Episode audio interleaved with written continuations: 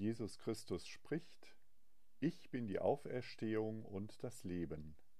Wer an mich glaubt, der wird leben, ob er gleich stürbe, und wer da lebt und glaubt an mich, der wird nimmermehr sterben.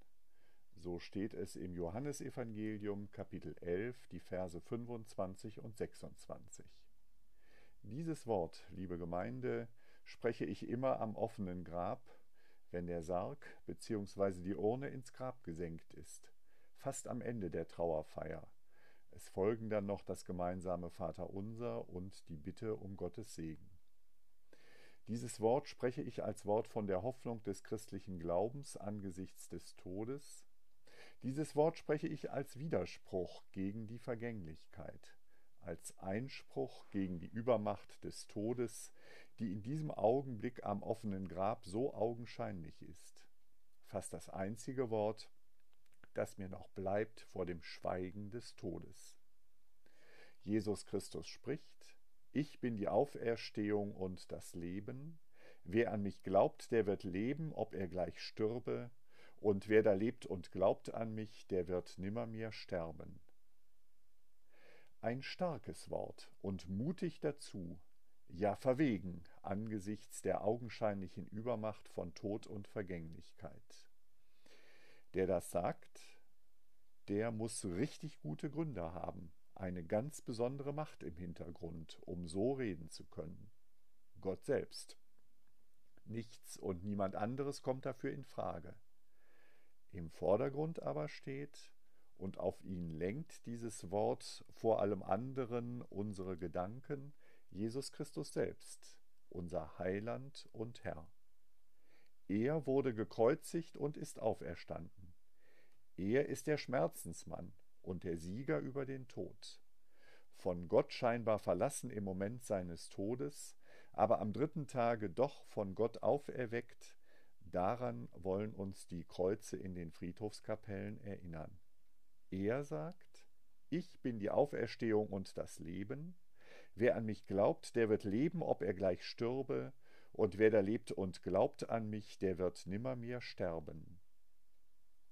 Nicht nur sein Schicksal und Ergehen, sein Scheitern und Triumphieren dürfen wir aus der Ferne ehrfürchtig bestaunen, das auch, und zwar mit Schrecken und Entzücken. Darüber hinaus aber hat seine Geschichte etwas mit uns zu tun. Seine Geschichte kann unsere Geschichte werden. Ja, das soll sie auch. Das ist Hoffnung und Trost des christlichen Glaubens. Und zwar in zweifacher Hinsicht. Hier spricht einer, der es Leiden kennt, aus eigener, bitterer, überaus schmerzhafter Erfahrung. Einer, der gefoltert wurde und dessen Sterben am Kreuz sich stundenlang hinzog.